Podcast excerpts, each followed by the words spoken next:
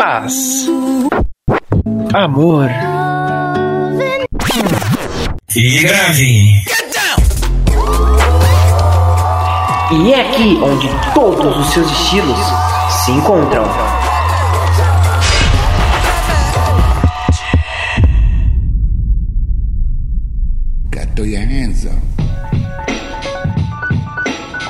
Salve galera! Bom dia, boa tarde, boa noite. Aqui é o Eduardo na sintonia aqui, ó, no Paz Amor e Grave, o podcast para você escutar aí, ó. E hoje eu tô com o meu parceiro Igor, dá um salve, Igor. Salve, rapaziada, prazer, satisfação. E hoje o nosso tema principal é o hip hop, algo muito importante aí para nossa sociedade, no qual todo mundo consome, não é não, Igor? É verdade, eu mesmo consumo bastante aí diversos artistas, é uma cena que vai além do somente da música, né? Ela tem total importância no, no âmbito cultural, né? O hip hop ele tem algumas características, né? é como a música, a dança, arte nas ruas e a própria mensagem que é dita nela. Hoje, nesse podcast, a gente vai dar uma pequena introdução do que, que é o hip hop para vocês, vocês ficar ciente aí de qual que é a fita, né? É isso mesmo, rapaziada. Ó, tem que ficar atento nos artistas que a gente vai citar aqui, que eles são de extrema importância no movimento e a gente viu para desconstruir essa ideia de que hip hop é somente música. Hip hop é importante num conceito social. Vale ressaltar para vocês seguir nós na nossa página lá, da produtora Totti e escutar nossa playlist também do, do podcast lá no Spotify. Todas essas músicas que você edita nesse podcast vão estar tá lá, hein? Exatamente, exatamente. Só seguir lá em arroba produtora Totti e aí a gente divulga a playlist por lá também, beleza? Então, conta pra nós, Ico, como começou o hip hop? Tudo surgiu lá na década de 1970, né? Lá nos Estados Unidos, pra ser mais preciso, em Nova York, tá ligado? É um rapaz, ele veio da Jamaica e ele destruía nas festas como DJ, tá ligado? Utilizando umas batidas que nunca foram vistas na na época, até porque era muito uma época que a indústria queria vender a disco music, essas músicas de, de trance, essas coisas. E o nome dele era DJ, DJ Cooper. E aí, rapaziada, conforme foi escutando o trampo dele, tá ligado? Não demorou muito para que outros, outros nomes viessem surgir e utilizar dessa batida nova aí que tava surgindo, como o Africa Bambata. E aí ele teve um sucesso muito bom chamado Plant Rock e o The Message. E assim o rap ele começou a tomar as ruas de Nova York, principalmente em bairros carentes, tá ligado? Como o Brooklyn e o Bronx. Vale ressaltar, né, porque o, o hip hop ele veio de uma cultura é, preta e pobre, né, nos Estados Unidos. Eles vieram tipo uma forma de divertimento para periferia, né? E não demorou muito para esse estilo ser consumido pelos Estados Unidos todo, né? E rapidamente chegou num outro grande polo nos Estados Unidos, que é a Califórnia, em Los Angeles. E lá, mano, surgiu um gangster rap, tá ligado? Em Nova York era que nem o Igor falou, disco music, tá ligado? Um bagulho para dançar, pra você curtir uma festa, umas batidas, tipo esses bagulho. Nos anos 80 veio o Gangster Paradise, que deixa um pouco Nova York de lado, focou na Califórnia, focou em Los Angeles, com grupos como NWA e o Utan Clan, tá ligado? Que era de Compton. Saindo dos anos 80, vamos pros anos 90, o rap tava no seu auge. Aquele estilo que tinha sido criado para animar as festas se tornou um movimento poético, inspirador e lucrativo. Tipo, dava muita grana, tá ligado? Todo mundo queria ser rapper. Nessa época temos os principais protagonistas, o Tupac Shakur, Notorious Big, ou Notorious, Notorious B.I.G., né? Ness e Snoop Dogg. É, os caras eram bem, bem incisivos mesmo nessa questão de fazer a gente refletir sobre os problemas que cercavam a vivência deles, tá ligado? Ele se desenvolveu, na verdade, pela necessidade de um grupo de pessoas é, explicarem como que eles viviam de uma maneira que pudesse chamar atenção, tá ligado? Que era através da arte. O, o rap é um protesto, né? O rap é um protesto. Se ninguém escutava eles antes, agora com o rap escuta. O mundo todo tava ali para ouvir né? Nos anos 90, a gente teve duas baixas, né?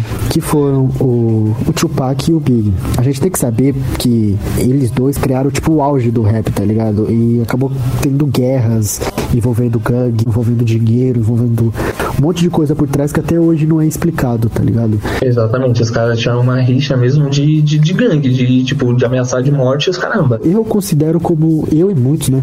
Considero como os maiores cantores do, do rap, os maiores artistas do rap, né? Muita gente aqui no Brasil se inspirava neles, né?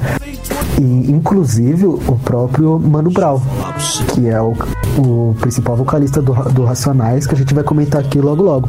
Oh, o rap no Brasil, se eu não me engano, é, eles chegaram aqui no, nos anos 80 com difícil acesso, porque como era algo estrangeiro e devido ao excesso de preconceito em cima do mundo, né, do hip hop, as coisas elas demoravam muito para estourar aqui, porque na época a gente tava tipo é, na, questão da música popular brasileira, então tinha todos esses empecilhos mesmo de alguma coisa sair desse desse âmbito que vamos chamar ele de elitista, porque a música popular brasileira teve grande importância na, na época da ditadura, tudo mais, mas é só consumia mesmo quem era mais elite.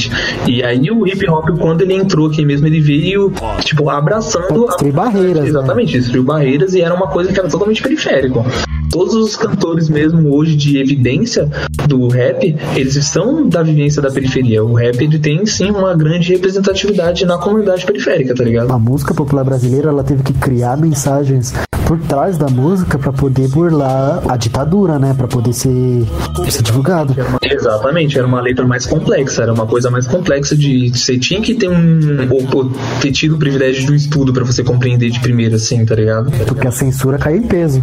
Exatamente, o rap não, o rap ele veio mesmo para falar na cru, tá ligado? É isso e é isso. Ele, ele veio, ele veio para trazer a realidade, ele não cria utopia. Só que sempre com o foco de trazer a vivência da periferia para está problema, tá ligado? E também, nos anos 90, Igor, tinha um garoto chamado Mauro Matheus dos Santos. Já ouviu falar esse nome? Então, desse nome aí. Esse é o nome lá da certidão, lá do cara, escrito bonitinho. E o que mais chamava atenção, sem dúvida, sabe o que era, Igor? Era o seu okay. cabelo e o seu vulgo. Quem é o maluco que tinha o cabelo mais memorável na cena do rap nacional? Sabotagem, pô. Você tá tirando, hein? Sabotagem, parça. O, o Sabotagem teve grandes sucessos como Canão Foi Tão Bom, é Um Bom Lugar, Munha. Infelizmente, Sabotagem foi assassinado, né, mano? Em janeiro de 2013. É, mas pro rap sua mensagem sempre vai estar tá viva, né, mano? É uma... Sempre vai estar tá viva, sempre vai estar tá viva. Sabotagem vive. Mano, voltando agora lá pros Estados Unidos, falar de uma área que eu já sou mais estudado, tá ligado?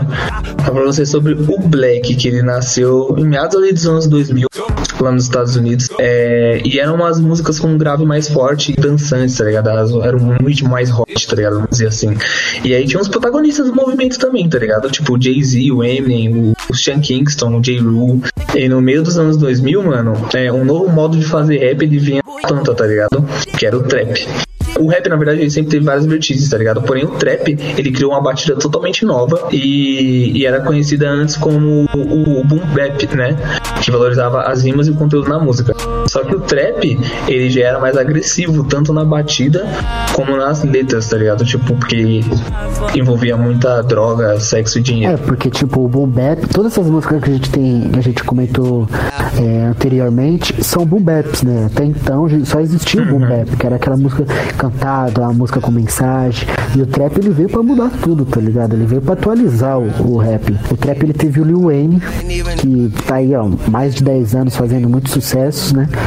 Que deixa todos os anos pessoas milionárias. E o mundo todo consome, né? Em excesso. É, o Wayne ele foi um, um norteador mesmo pelo, pelo estilo, pelo fato dele ser um, um grande nome. É, as pessoas elas ficam, tipo, muito é, inspiradas, tá ligado? E a indústria meio que maior diversidade de certas vem trazendo novos estilos, tá ligado? E aí hoje a gente já conhece muitos trappers, tá ligado? Como o Young Thug, o Future, o Drake. O trap, ele ainda temos cantores no qual se mistura, tá ligado? A gente, os caras cantam no boom bap, mas tem batida de trap, tá ligado? E aí tem o, o Kanye West, o, o Kendrick Lamar, o J. Cole, o Tyler Creator. É isso que a gente tá falando aqui, tá ligado? Informando o pessoal que não é um negócio que é um que esteja disposto a trabalhar, tá ligado? É um negócio pra poder desenvolver uma mensagem boa. E o rap, ele é cultura igual paz, amor e grafe. A gente tá aqui para apresentar cultura para vocês, entendeu? E no próximo episódio a gente vai focar no trap também. O trap nacional. O trap nacional, exatamente. Falar inclusive de um menorzinho com sucesso aí, foi MC Caveirinha. Espero que vocês escutem também. Eu visto a camisa flora, vou lá fora. Essa daí é boa pra trilha, meu parceiro. Então, rapaziada. Isso aí. Paz, amor e grave fica por aqui. Quero agradecer aí, Igor, por tá mais um, um episódio aí. Tamo junto. É nóis, meu parceiro, é nóis. Agradecer aí também a produtora Totti, deu total pra gente. E é isso aí, muito paz, muito amor e muito grave para vocês. E é isso aí, rapaziada. A gente fica por isso hoje. Acesse lá no Instagram, lá, arroba produtora Totti. Segue nossa playlist no podcast, lá no, no Spotify. E tamo junto. Valeu, rapaziada. Falou. Tamo junto, rapaziada. Falou, valeu. Paz, amor e grave.